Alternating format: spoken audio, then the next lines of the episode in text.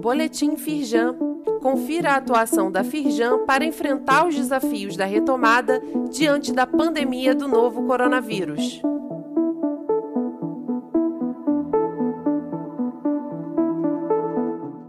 Edição de terça-feira, 22 de junho. Firjan critica três pontos mantidos na MP da Eletrobras e recomenda veto presidencial.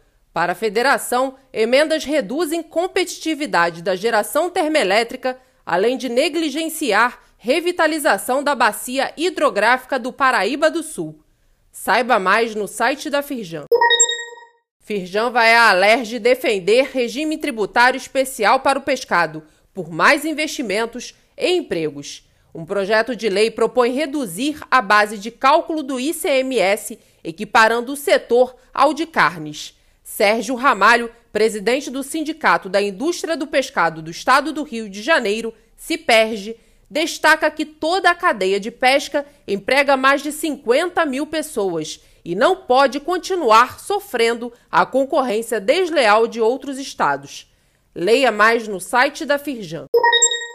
Marco Legal das Startups reduz burocracia e aumenta a segurança jurídica. A lei define pontos importantes, como um sistema tributário diferenciado e uma modalidade especial de licitação para essas empresas.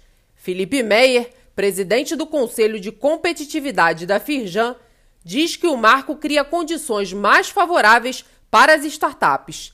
Saiba mais no site da Firjan.